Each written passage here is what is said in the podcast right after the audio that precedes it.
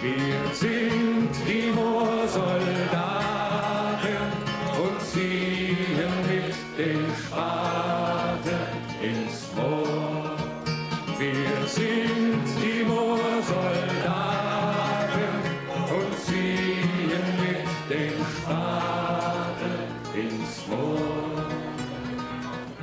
Das berühmte Lied von den Moorsoldaten ist vor 90 Jahren entstanden. Der Mörser Bergmann und Antifaschist Johann Esser schrieb den Text als Häftling im Konzentrationslager Bürgermoor im Emsland. Dort war er als politischer Gegner des Nationalsozialismus inhaftiert. Auf Initiative des Mörservereins Erinnern für die Zukunft e.V. erschien jetzt erstmals ein Buch mit Gedichten von Johann Esser mit dem Titel der Spatz am Gitter. Immer noch ist da auch eine Spur in seinem Leben, die von Heiterkeit oder auch von Humor spricht. Auch in seinen Gedichten wird man sehen, da geht es um alles. Nicht nur um seine Verfolgung oder Haftzeiten, sondern es geht ums ganze Leben, um Bergbau, um das, was er über Gott und die Welt denkt und so weiter. Weiß Ulrich Hecker, Vorsitzender des Vereins. Johann Essers Lied der Moorsoldaten wurde zur Hymne des Widerstandes gegen das NS-Regime und wurde in vielen Ländern bekannt und gesungen. Wie es dazu kam und mehr zum Gedichtband und einigen Kostproben erzählen unsere Moderator Harald Hau, Jutta Esser, Enkelin von Johann Esser und Ulrich Hecker. Mein Name ist Christel Kreischer und ich wünsche Ihnen interessante Einblicke in das bewegte Leben des Johann Esser.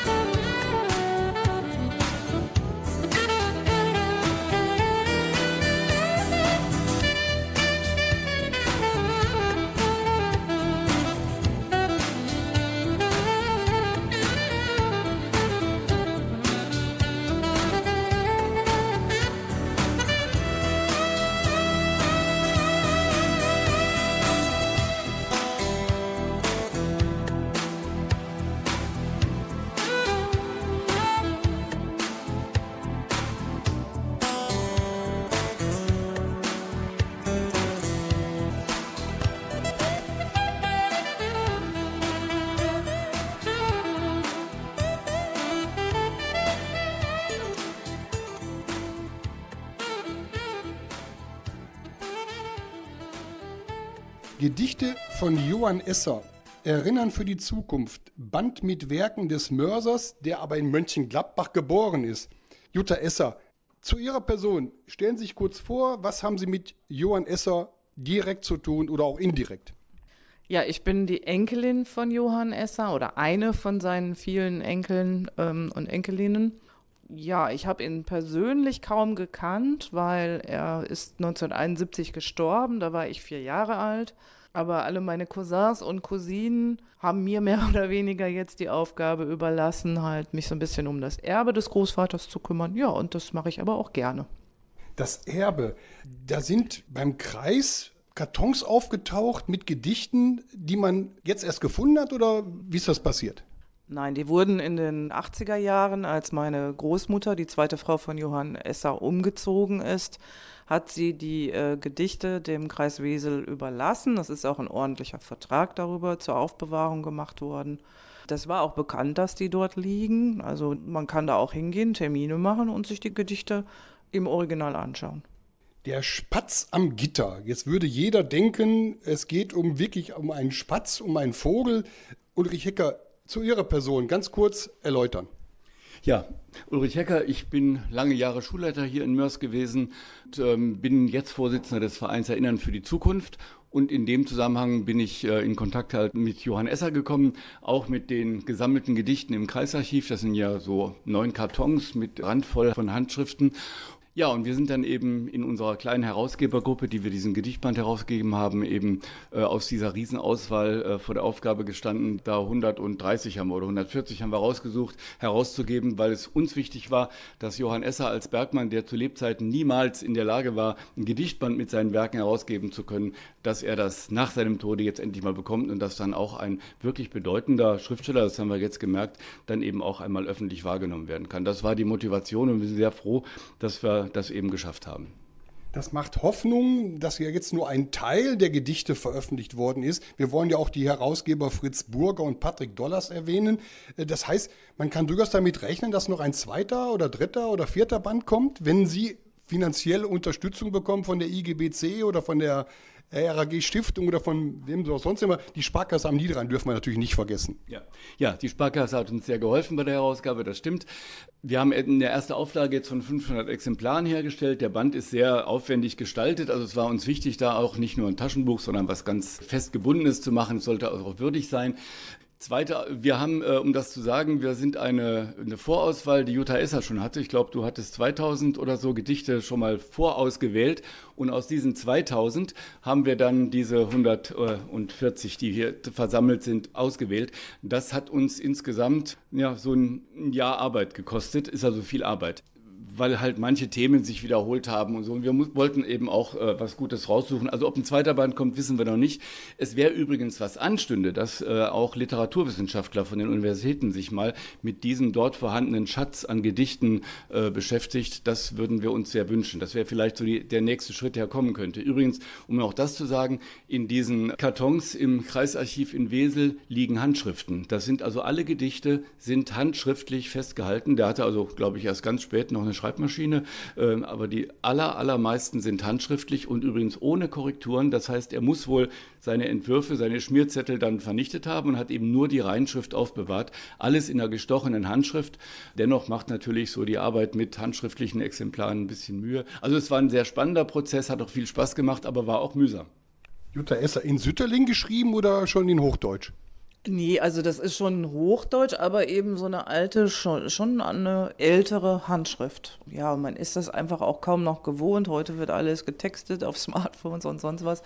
Ja, und das war natürlich dann auch so ein bisschen die Arbeit, die wir uns dann zusätzlich auch noch gemacht haben, dass wir halt die Handschriften entziffern mussten. Teilweise, wir haben sogar an einer Stelle auch dabei geschrieben, dass die Handschrift leider nicht ganz leserlich war. Und äh, wir haben die halt dann auch entweder diktiert oder eben selbst halt auch getippt, die Gedichte, weil wir uns halt jemand sparen wollten, der das dann für uns macht. Ne? Und ja, das war schon schon eine Herausforderung, wie man sagt. Auch vor allen Dingen zum Teil sprachlich kommen schon auch Begriffe vor, die man dann auch nachschlagen musste. So, so ein Begriff wie Heloten oder es frommt mich nicht. Ähm, ja, das ist halt heute auch nicht mehr ganz so äh, zeitgemäß. Ne? Und dann ähm, mussten wir eigentlich auch noch, oder dachten wir uns, dass es Sinn macht, Erklärungen auch noch, kleine Fußnoten mit in den Gedichtband aufzunehmen. 90 Jahre, eine lange Zeit. Da hat sich vieles sprachlich verändert. Heute wird vieles verdenglischt. Damals ist es eben halt noch in der Sprache gewesen des 18., und 19. Jahrhunderts. I wish I knew how it would feel to be free. I wish I could break all the chains holding me. I wish I could say all the things that I should say. Say them loud, say them clear for the whole wide world to hear. I wish I could share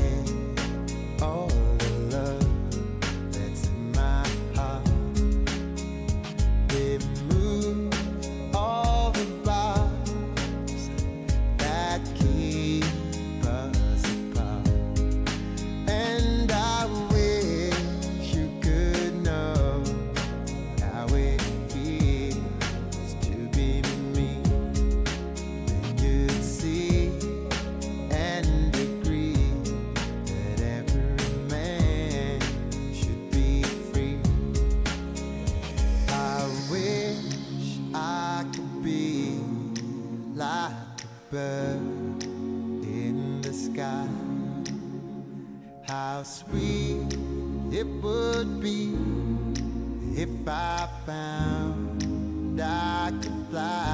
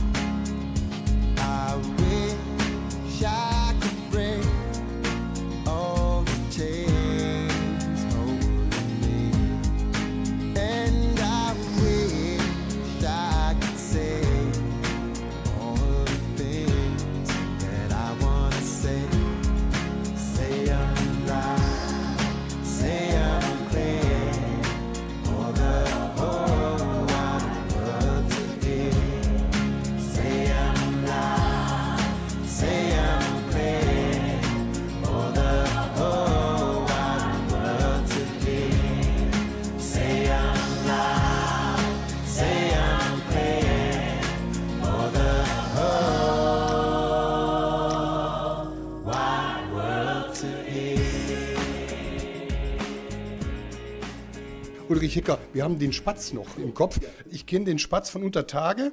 Das heißt, wenn der Vogel unten nicht mehr auf der Stange saß, dann war Methangas unter Tage. Da mussten die Leute schnell wegrennen. Hat das was damit zu tun? Nein, hat es nicht. Der äh, Spatz am Gitter ist eine Zeile aus einem Gedicht, das auch im Buch vorhanden ist. Der Spatz am Gitter hat den Johann Esser in der Zuchthauszelle getröstet. Das heißt, er war da eingebuchtet in der Nazizeit und äh, hat wohl mehrfach Besuch bekommen am Morgen von einem Spatzen, den er dann vom Gefängnisgitter gesehen hat. Und das war ihm so ein Trost, dessen Fiepen wenigstens zu hören in dieser Lage. Jutta Esser, ein spannendes Thema. Das Buch Der Spatz am Gitter für 19,90 Euro in Mörs, Barbara Buchhandlung Burgstraße 3 zu erwerben. Der Inhalt, es geht damit los, dass man sagt, der harte Weg, Mutter, lass mich Bergmann werden. Das heißt, er hat seine Mutter gebeten, Bergmann zu werden. Warum? Wissen Sie darüber etwas? War das wegen des Verdienstes oder wegen Wohnung oder was, was war der Grund? Nee, da, also die genauen Umstände, wie er Bergmann geworden ist, kenne ich nicht. Als uneheliches Kind damals hatte er natürlich einen Riesenmakel. Die Familie, das heißt die Mutter war sehr arm. Er ist wohl auch teilweise im Waisenhaus aufgewachsen, konnte sich also auch keinerlei höhere Schulbildung leisten, was er unheimlich gerne gemacht hätte. Aber eben, das hat damals Geld gekostet, das hatte er nicht. So diese ganze Art und Weise, sich auszudrücken, dieses ganze Wissen, was er auch hatte. Also meine Mutter, mein Vater erinnern sich beide daran, dass er sehr belesen war, sehr viel wusste. Und das ist, hat er alles sich autodidaktisch angeeignet. Aber er hat mit 14 die Schule verlassen, glaube ich, wie das damals üblich war, und war dann in einer Weberei Aufstecker und ist 1919, glaube ich, dann nach Duisburg umgezogen, um Bergmann zu werden. Ob er wirklich seine Mutter gefragt hat, glaube ich kaum, weil die ist im Krieg, ich glaube 1916 ist sie verstorben. Ulrich Hecker, was ist dazu beizutragen? Ich habe ein Gedicht von ihm. Das heißt so, Mutter, lass mich Bergmann werden. Und ob es jetzt seine Mutter war oder ob er nur die Situation geschildert hat, wahrscheinlich war es das. Mutter, lass mich Bergmann werden, denn in mir ist jene Kraft, die mit Fleiß gepaart es schafft und ein Wille, der Beschwerden, die der Berg nun einmal bringt, mit Geschick und Mut bezwingt. Die Mutter versucht ihm das dann auszureden, aber er bleibt dabei und äh, sagt, nee, die Mutter sagt am Schluss, deine Worte sind Gebärden, tun mir dein Ja-Wort kund. Ich bin stark und bin gesund. Mutter, lass mich Bergmann werden. Ich sage es mit Recht und Fug, Knappe sein, das ist genug. Also er hat diese Bergmannstradition und die Bergmannskultur für sich auch angenommen. Der hat sich damit identifiziert. Ja, er war mit Herz und Seele Bergmann. Ja, nun, der Bergmannsberuf hat ja auch vieles Positives mit sich gebracht. Wir haben ja gerade darüber gesprochen. Durchaus, ich habe eine bergmännische Lehre nicht gemacht, aber ich war im Bergbau beschäftigt. Da hat die Gewerkschaft, da hat der Betrieb auch immer dafür gesorgt, dass man sich weiterbilden konnte. Ich weiß nicht, ob es damals schon so war, aber es ist ja schon erstaunlich, dass er seine Gabe hatte, Gedichte zu schreiben. Und jetzt kommen wir ja zu diesem ganz berühmten Gedicht. Ich denke mal, es ist ein Gedicht, woraus ein Lied geworden ist. Jutta Esser, das Moorsoldatenlied. Das steht auch in dem Buch. Ja, das ist tatsächlich eher nicht als Gedicht gewesen, sondern das kann man halt in dem Buch von dem Wolfgang Langhoff nachlesen, dass das tatsächlich als Lagerlied komponiert und getextet wurde in Zusammenarbeit zwischen dem Wolfgang Langhoff, dem Rudi Goguel und meinem Großvater, denn die hatten eine Zirkusaufführung in dem Konzentrationslager in Bürgermoor und für diese Zirkusaufführung haben die halt dieses Lied ganz besonders, äh, also absichtlich halt auch geschrieben. Das Frappierende war, also das wurde natürlich irgendwann verboten, das Lied, aber die ersten paar Tage hat das auch die SS, die da halt Wache taten, die haben das also sogar für sich auch angenommen, weil ja hier in dieser öden Heide und so weiter kommt halt vor und die fühlten sich dadurch durchaus angesprochen. Die haben das mitgesungen, ne? Und bis es natürlich verboten wurde, weil man dann irgendwann erkannte, was für eine Sprengkraft, was für ein Widerstand in diesem Lied steckte. Nee, aber dieses Lied ist tatsächlich auch wirklich als Lied geschrieben. Wohin auch das Auge blicket, Moor und Heide nur ringsum. Vogelsang uns nicht erquicket, Eichen stehen kahl und krumm. Wir sind die Moorsoldaten und mit dem Spaten ins Moor. Wir sind die Moorsoldaten und ziehen mit dem Spaten ins Moor. Hier in dieser öden Heide ist das Lager aufgebaut, wo wir fern von jeder Freude hinter Stacheldraht verstaut. Wir sind die Moorsoldaten und ziehen mit dem Moor.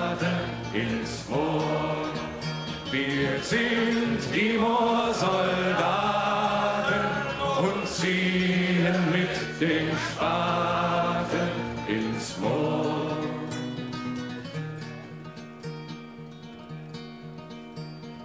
Morgens ziehen die Kolonnen durch das Moor zur Arbeit hin, graben dem Brand der Sonne, doch zur Heimat steht der Sinn.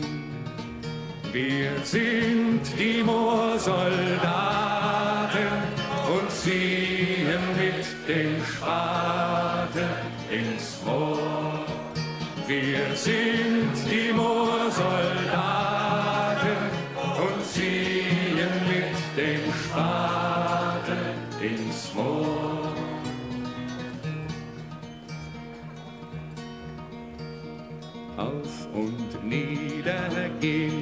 Posten, keiner, keiner kann hindurch. Flucht wird nur das Leben kosten, vierfach ist umzäunt die Burg. Wir sind die Moorsoldaten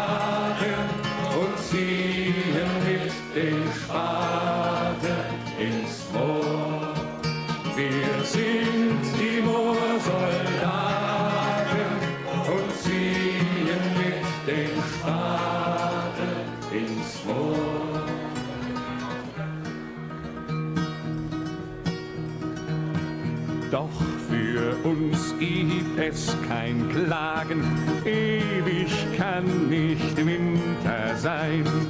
Einmal werden froh wir sagen, Heimat, du bist wieder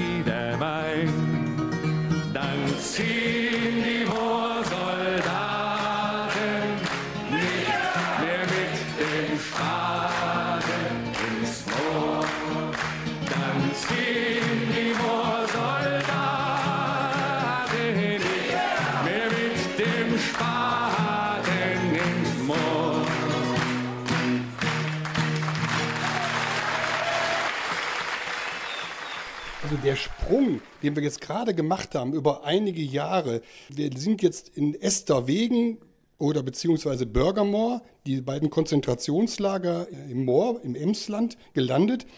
Von dem KZ Zirkus, also ich sage das jetzt in dem Zusammenhang, KZ Zirkus, dass sogar die Bewacher da mitgesungen haben. Ich habe das ja jetzt live vor Ort gesehen. Die mussten ja mitgehen, die mussten ja mit den Leuten in das, ins Moor und das war denen wahrscheinlich auch nicht ganz angenehm. Und dass die dann auch was gesucht haben, um sich abzulenken. Ja. Es war so, dass diese Zirkusveranstaltung, die hieß auch noch Zirkus Concentrazani, dass die ganz am Anfang der KZ-Zeit, 33 sind die ersten Lager ja erst eröffnet worden, stattfand. Vorausgegangen war zwei Wochen vorher, dass die ähm, SA-Mannschaften, die da waren, eine fürchterliche waren wohl zum großen Teil auch alkoholisiert, eine fürchterliche Prügelorgie gemacht haben, also alle Häftlinge verprügelt haben. Und dann haben die sich gesagt, also wir müssen jetzt irgendwas haben, damit wir ja Mensch bleiben und damit wir hier nicht verzweifeln oder kaputt gehen und haben dann gesagt, wir machen eine Kulturveranstaltung, Zirkus Concentraziani, da hat die Lagerleitung gedacht, das kann ja nichts Schlimmes sein. Naja, und dann haben die also das, was man so äh, auch von Karneval kennt, vom Herrenballett über, über Lieder oder, oder Kunststücke oder so alles gemacht. Und das, der Schluss war eben vor 600 Leuten, also Häftlinge plus die Wachmannschaften, haben die äh, dieses Lied also dann zum Vortrag gebracht. Und ja, und das hat dann eben diese Wirkung gehabt. Und dann kam die Folgewirkung noch. Die Häftlinge, es wurden ja auch immer mal wieder entlassen, dann kamen neue dazu und so. Und die haben das Lied also mit rausgeschmuggelt. Äh, Es gibt ein berühmtes Liedblatt von Hans Kralik, ein Künstler, der auch dort inhaftiert war. Der hat das seiner Frau am Stacheldrahtzaun eingewickelt in ein Bastkörbchen übergeben und so ist das rausgeschmuggelt worden. Das Lied ist also wirklich in andere Lager gelangt, weitergegeben worden. Das ist sogar von einem Ex-Gefangenen bis nach London gekommen. Der hat es dort einem Hans Eisler vorgesungen. Hans Eisler, damals ein berühmter Komponist. Und der hat das dann wiederum mit einem damals ganz bekannten Sänger, Ernst Busch, verbreitet über Spanien und die USA ist das weltweit eben dann bekannt geworden. Und das war eben so dieser, dieser unglaubliche Verbreitungsweg dieses Liedes. Eine wahnsinnige Geschichte, ja. Jutta Esser, ich habe das mal gegoogelt, wie man das ja heute so sagt. Und das ist tatsächlich das, was gerade gesagt wird. Das Lied hat eine nicht nur europäische, sondern auf der ganzen Welt eine, ja, einen Rang mitgebracht. Äh, Es würde wahrscheinlich heute Nummer eins in der Hitparade sein. Es es auf Englisch, auf Französisch, auf Deutsch. Und jetzt habe ich vor 14 Tagen, drei Wochen mit einer Mitarbeiterin der Selo-Delegation gesprochen, Selo, unsere Partnerstadt. Die mussten das in der ehemaligen Deutschen Demokratischen Republik, die mussten das auswendig lernen. Die sind benotet worden für jede Strophe. Was ist denn so Besonderes an dem Lied, an diesen Strophen? Wenn ich das so singe, es nimmt mich auch mit, muss ich schon sagen. Ja, was ist besonders daran? Das ist halt, es ist eben die Entstehungsgeschichte, denke ich, ist besonders. Es hat so eine Mischung aus Anklage, aber auch ganz viel Hoffnung da drin. Gerade am Ende. Ewig kann es nicht Winter sein. Einmal wären wir froh, wir sagen, Heimat, du bist wieder mein. Das war natürlich für die Häftlinge, ähm, ja, also das, es gibt halt Kraft, es gibt Hoffnung und ja, und es äh, setzt sich eben mit der Situation auseinander. Und es geht auch so ein bisschen darum, dass bei so einem Lied wird ja auch immer Zusammenhalt, also wenn man gemeinsam singt, es gibt Zusammenhalt, es gibt Hoffnung. Man kann Verzweiflung rauslassen, Wut rauslassen, Trauer rauslassen und das ist alles mit in dem Lied drin. Noch gar nicht lange her, da gab's eine Mehrheit. Man nannte sie auch schweigende Mehrheit. Und diese Mehrheit war mit allem zufrieden, ohne zu fragen, nahm alles hin. Kritik und auch Protest erhob nur ein kleiner Rest. Noch weiß keiner, wie es endet, doch das Blatt hat sich gewendet. Das ist heute überall zu sehen. Immer mehr sind's, die nicht schweigen, deutlich ihren Ärger zeigen. Was von oben kommt, ist nicht nur gut.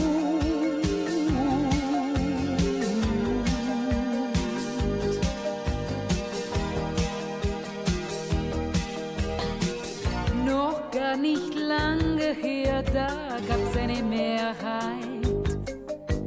Mann und sie auch, schweigende Mehrheit. Und eine Minderheit gab's auch noch am Rande. Hm. Spinner und Träumer nahmen keiner ernst. Es war nur eine kleine Zahl, doch ich glaube, das war ein Mann mehr sind die kapieren, die sich gründlich informieren und auf ihren Rechten dann bestehen.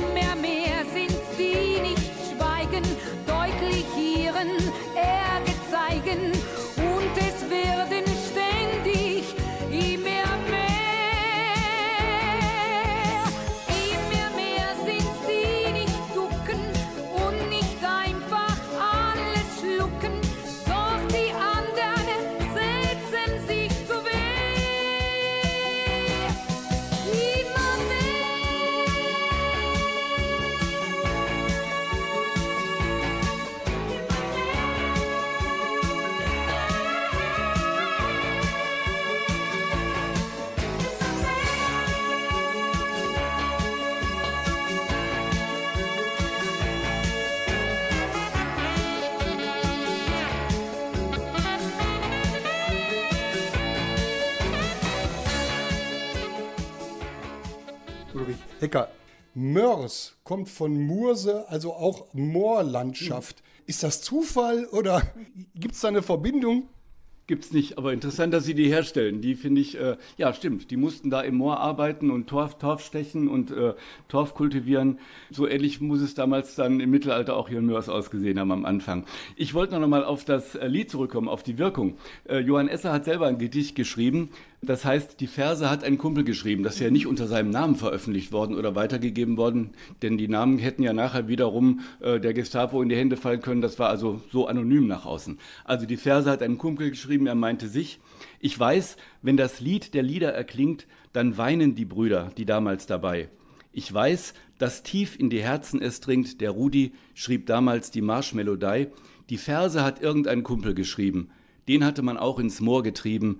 Zogen wir aus mit geschultertem Spaten, dann gellte es auf, wir sind die Moorsoldaten. Und dann am Schluss, das hat er in den, in den 50er Jahren geschrieben, das Gedicht, stolz singen das Lied die Zungen der Welt, es stärkt alle Brüder, die damals dabei, es stärkt die vielen, die neu sich gesellt zum Kampf für den Frieden, wo immer es sei. Der Text, den damals ein Kumpel geschrieben, ward flammenfanal und ist es geblieben. Wir zogen aus mit geschulterndem Spaten, mit uns das Lied, wir sind die Moorsoldaten. Zeigt also auch, später ist das gesungen worden äh, bei Friedensdemonstrationen, also überall dort, wo es gegen Unterdrückung für Demokratie und so für Menschenrechte ging, da hat das Lied eine Rolle gespielt. In den USA, in, äh, ja, in Spanien, überall, ja. Das ist schon das Besondere. Jutta Esser, 90 Jahre her, 1933 ist das gewesen. Er war dann nicht bis zum Kriegsende 45, hätte man jetzt drüber nachdenken können, im KZ, sondern ist dann wieder rausgekommen vorher.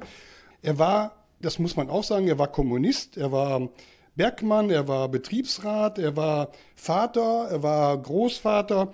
Er hat also viele, sagen wir, Lebenssituationen dargestellt als Mann. Er war auf Diergard, Diergard Mewissen, das war damals eine Schachtanlage. Da auch als Betriebsrat schon, als Mitarbeiter, was hat er da gemacht? Wann er genau Betriebsrat geworden ist, weiß ich nicht. Das war definitiv nach dem Krieg. Er war meines Wissens seit 1919 auf der Zeche. So, und dann eigentlich fast durchgängig, bis er sich 1931, glaube ich, an einem wilden Streik beteiligt hat.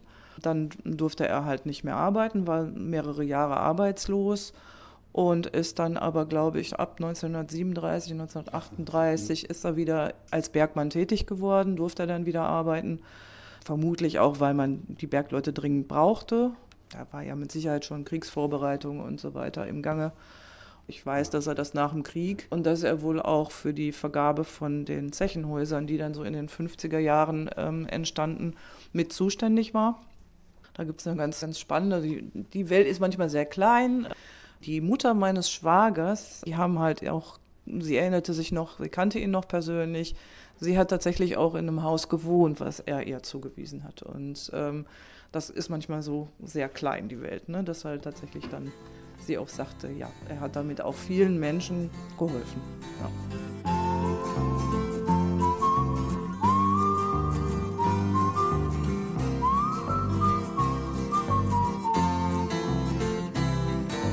Manchmal komme ich noch an das alte Haus vorbei wo ich vor einem Haufen Jahren geboren bin.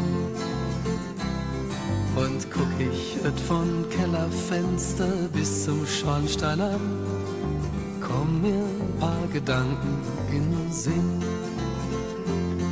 Gedanken an das alte Mietshaus, das seit immer schon ein bisschen neue Farbe nötig hat. Dann fällt mir das dunkle Treppenhaus ein, wo es ewig roch nach Bratkartoffeln, Ei und Spinat. Der Mauerputz war mit der Zeit schon ganz schön ramponiert. Das lag wohl an unser Kreide geschmiert. Die alte Haustür knarrte, auch wenn er die mal frisch geölt, in unserem Haus in Kohlenpottrevier. Das Fenster da am Kellerloch ist immer noch kaputt. Und was du siehst, das kennst du schon von früher her. Dann fühl ich mich zurückversetzt in eine altbekannte Welt, so als ob es gestern erst gewesen wär. Da steht die alte Waschküche wie früher kalt und nass, mit ihre Bottiche aus Schwattenstein. Und die damals schon antike Wäscheschleuder dreht noch mal mir in Gedanken meine Kinderwäsche rein. Und die morsche Kellertreppe, die bei jedem Schritt gebebt, war das Versteck für manch verbotenes Pläsier. Führt Zigaretten, Paffen, Doktor spielen, Schlückschen Schnaps in unseren Haus in Kohlenpottrevier. So unscheinbar und grau doch so farbenfroh zugleich. So winkelig, so stolz und doch so schwach. So waren auch die, die jahrelang in unser Haus gewohnt, verteilt auf vier Etagen bis zum Dach. Ja, da war vom Erdgeschoss die Witwe, die ihren ältesten Sohn vergeblich zu verkuppeln hat versucht. Da lebte Karl, der Rentner nebendran, der, wenn er nicht bei Schalke war, sein Spaß beim Angeln an Dottel-Ems-Kanal gesucht. Und Stockwerk drüber spielte, geachtet von den Haus, der Volksschullehrer Bach auf dem Klavier. Kehrwart war das sehr erbaulich, doch es passte, wenn ich ehrlich bin, nicht so recht ins Haus in Kohlenpott-Revier.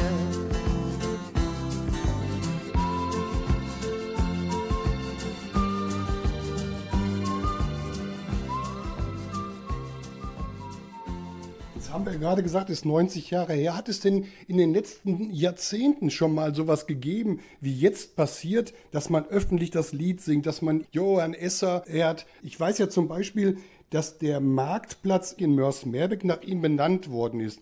Jetzt wird man auch ein Denkmal aufstellen. Er ist in Trompet bestattet worden. Da gibt es eine Gedenktafel, die vom Verein Erinnern für die Zukunft aufgestellt worden ist. Warum gerade jetzt 90 Jahre nach 1933? Hat das was mit 1933 zu tun, mit diesem prägnanten Jahr der Machtübernahme der Nationalsozialisten, Ulrich Hecker? Ja, genau so ist es. Das ist ein äh, Zeitpunkt, eben sich daran zu erinnern. Zum letzten Mal ist das Moorsoldatenlied vor zehn Jahren, zum 80. Jahrestag, im Mittelpunkt gewesen. Nicht so sehr wie jetzt, aber damals auch. Da gab es den ersten großen Spiegelartikel, der hieß Vom Lagerlied zum Welthit. Das war also 2013, genau. Also immer an solchen zehn Jahrestagen. Wir haben jetzt ganz viele Veranstaltungen gemacht und geguckt, was ist ja 1933 passiert. Und am 1. März 33 sind eben auch so an die 60 Mörser Bergleute verhaftet worden und dann über Untersuchungshaft und so in die Lager dort gekommen. Und das ist eigentlich der ganze Hintergrund, der darüber hinausgeht, über das, was über Johann Esser selber. Es waren also noch mehrere, die hier an Rhein und Ruhr verhaftet worden sind und in die Lager eingewiesen worden sind.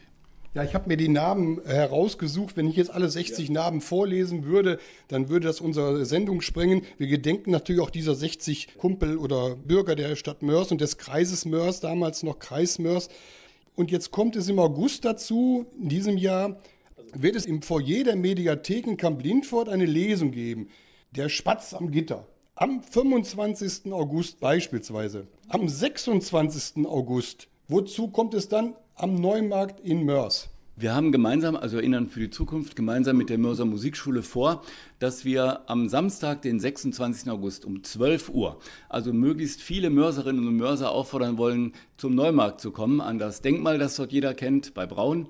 Und dort wollen wir mit möglichst vielen Mörserinnen und Mörsern das Moorsoldatenlied singen. Begleitet werden wir von der Mörser Musikschule mit Instrumentengruppen und es werden auch Schülerinnen und Schüler Mörser Schulen, äh, Adolfinum äh, will ich mal sagen, mit mehreren Chören dabei sein. Also wir hoffen, dass wir da einige Mensch, einige hundert vielleicht sogar Menschen zusammenkriegen, die gemeinsam mit uns das Moorsoldatenlied am Jahrestag dieses Zirkus Konzentrazani im KZ Bürgermoor mit uns singen werden. Der Höhepunkt am gleichen Abend um 20 Uhr im Schlosshof in Mörs, in dieser wirklich berauschenden Atmosphäre, äh, dass man da dann singen kann. Ja, also am Abend äh, um zwei, ab 20 Uhr wird im Schlosshof des Mörser Schlosses die Gruppe Lacke Jocka auftreten. Das sind drei junge Musikerinnen und Musiker aus Düsseldorf, die ähm, ja, Folkmusik machen in, auf moderne Weise, ganz großartige Musiker. Und die 2022 für ihre Schallplatte Libertad heißt die, also Freiheit, den deutschen Schallplattenpreis bekommen haben, also schon eine renommierte Gruppe, junge Leute. Und äh, das wird einfach ein schöner Abend. Wer den Schlosshof kennt von früher noch, von Theateraufführungen oder so, weiß, das ist immer eine schöne Atmosphäre, wenn es nicht regnet, das hoffen wir. Und dann mit Musik und äh, es gibt auch was zu trinken dort, also das wird, glaube ich, ein, ein richtig schöner Sommerabend, also ein etwas heiterer Ausklang.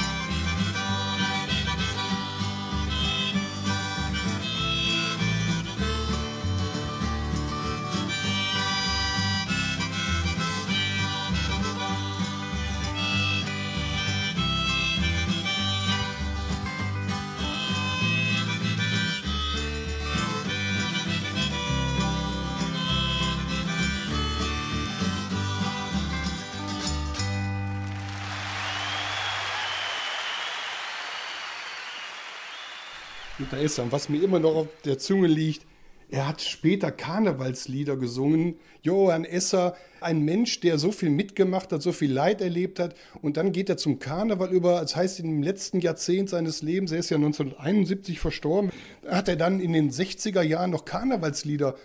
Also das ist ja schon etwas äh, Außergewöhnliches dann gewesen.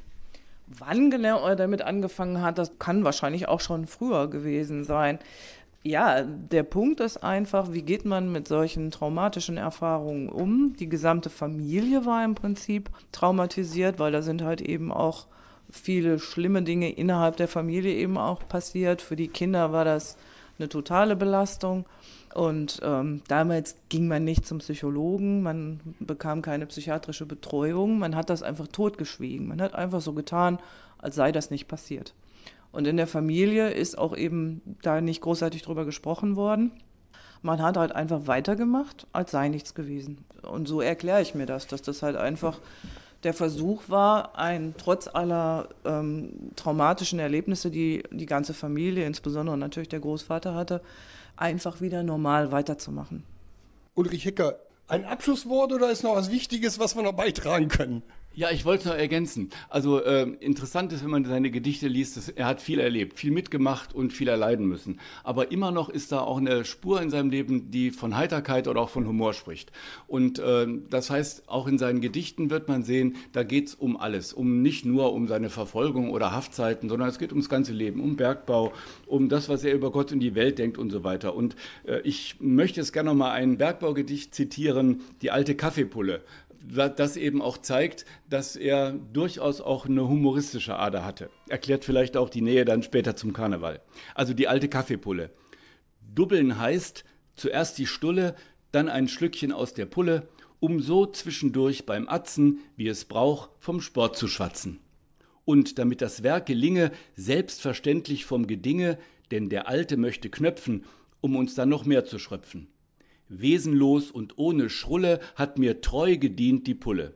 Doch zum Lohn an vielen Stellen schlug der Berg ihr böse Dellen.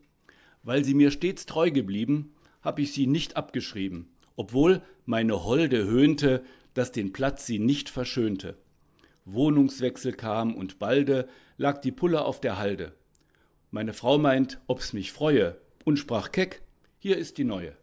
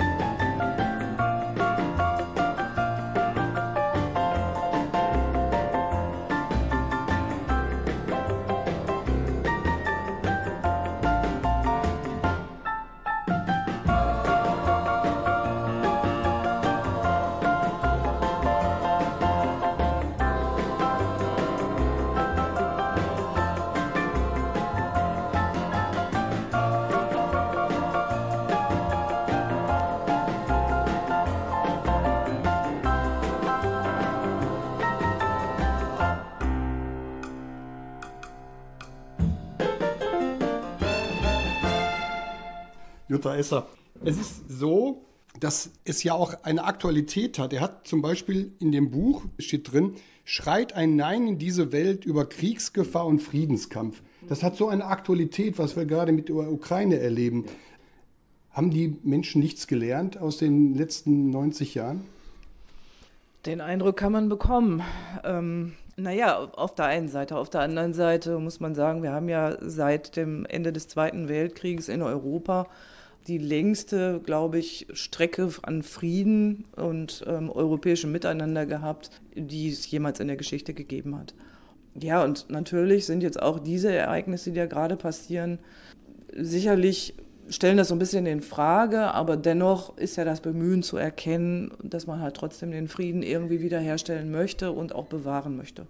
Das ist aber auch einer der Gründe, warum ich das Ganze hier mache, ähm, weil ich schon denke, dass man das Erbe dieser Generation, die im Krieg gewesen sind, die sich gewehrt haben, mein Großvater hat sich eben versucht, gegen die Nazis auch zu wehren, dass man das nicht in Vergessenheit geraten lässt, sondern eben auch nochmal daran erinnert, Lehren jetzt daraus zu ziehen und zu sagen, Leute, es geht auch anders oder es sollte auch anders gehen. Ja, vielleicht zum Abschluss noch, ähm, so wie mein Großvater sein Leben selber gesehen hat. Er hat mehrere biografische Gedichte geschrieben. Eins heißt Biografischer Rückblick. Mit 20 gab es keine Fragen. Da sah ich nur die Sonne tagen. War auch verliebt und nach Belieben hab zarte Verse ich geschrieben. Mit 30 stand ich mittendrinnen und wähnte alles zu gewinnen. Die Zeit tat mir die Flügel stutzen, doch das war nur zu meinem Nutzen. Mit 40 holten mich die Schergen, ringsrum war nur ein Wall von Särgen. Jedoch auch diese Zeit der Nöte wich einer neuen Morgenröte. Mit 50 noch in langer Reihe, der Berg gab mehrfach mir die Weihe. Parole war, nur übrig bleiben, du musst der Jugend dich verschreiben. Mit 60 auf des Lebens Borden, ganz ohne Lorbeer, ohne Orden. Was soll's? Ich konnt im Zeitgeschehen jedwedem in die Augen sehen. Also erinnern für die Zukunft. Glück auf. Zukunft kann man sagen. Dankeschön. Glück auf. Wir sind die Moorsoldaten und ziehen mit dem Spaten ins Moor.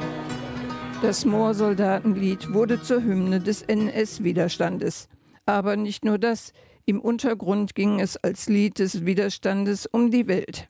Der Text des Liedes von Johann Esser ist nur ein Teil seiner etwa 7000 Gedichte, die jetzt im Weseler Kreisarchiv liegen. Daraus Gedichte ausgewählt haben Fritz Burger, Jutta Esser, Patrick Dollars und Ulrich Hecker. Mit dem Buch Der Spatz am Gitter bekommt Johann Esser mehr als 50 Jahre nach seinem Tod zum ersten Mal einen eigenen Gedichtband, eine Sammlung seiner Gedichte in einer würdigen und lebendigen Form. Termine zu Lesungen und weitere Aktionen finden Sie auf der Homepage des Vereins Erinnern für die Zukunft e.V. Wir wünschen noch einen schönen Abend. Harald Hau am Mikrofon und mein Name ist Christel Kreischer.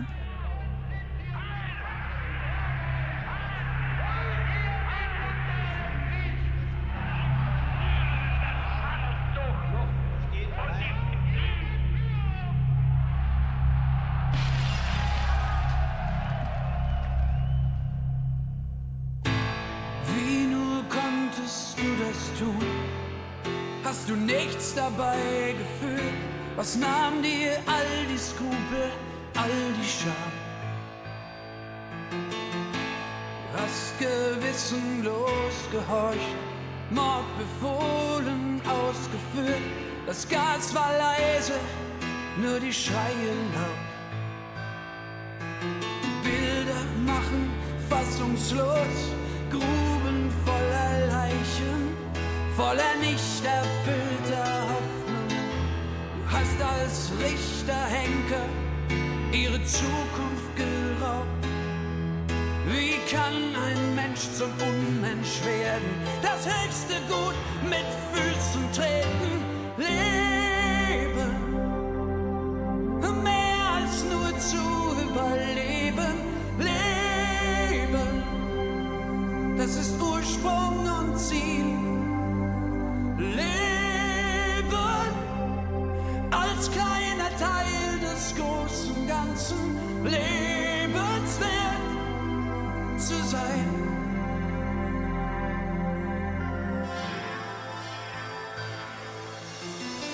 Das im Namen einer Politik, das im Namen einer Religion Menschenverachtung uns in Kriege dass der Wahnsinn triumphiert, wo ein Leben nur als verdient. All das blieb uns bis jetzt erspart. Wir kennen nur die Bilder, das genau ist unsere Chance. Wenn wir begleiten, wenn wir lernen wollen,